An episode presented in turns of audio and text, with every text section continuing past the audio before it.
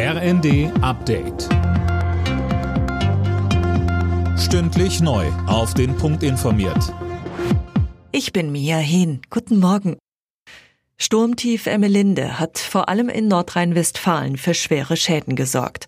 Allein in Paderborn wurden über 40 Menschen verletzt. Tim Pritztrup.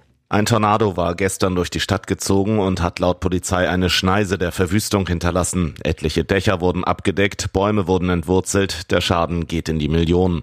In Rheinland-Pfalz starb ein Mann durch einen Stromschlag in seinem vollgelaufenen Keller. In Bayern stürzte eine Schutzhütte ein, 14 Menschen wurden verletzt.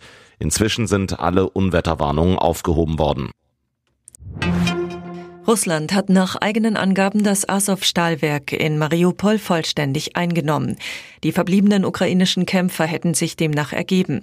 Zuvor hatte Kiew die eigenen Soldaten dazu aufgerufen, die Verteidigung von Mariupol aufzugeben.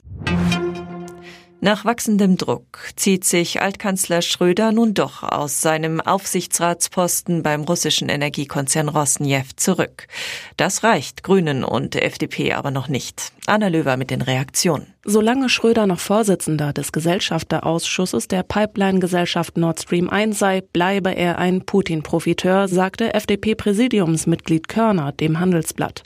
Der grüne Europaabgeordnete Bütikofer spricht im Handelsblatt von Halbheiten. So würden weder SPD noch Herr Schröder diese Angelegenheit hinter sich lassen können. SPD-Generalsekretär Kühnert sagte der Rheinischen Post, Schröders Rücktritt bei Rosneft sei leider viel zu spät gekommen. Die Vereinten Nationen wollen die Wüstenbildung stärker bekämpfen. Auf einer Konferenz haben die Teilnehmer zugesagt, eine riesige Fläche von einer Milliarde Hektar wieder in Schuss zu bringen. Außerdem sollen die Böden widerstandsfähiger gegen Trockenheit gemacht werden. Alle Nachrichten auf rnd.de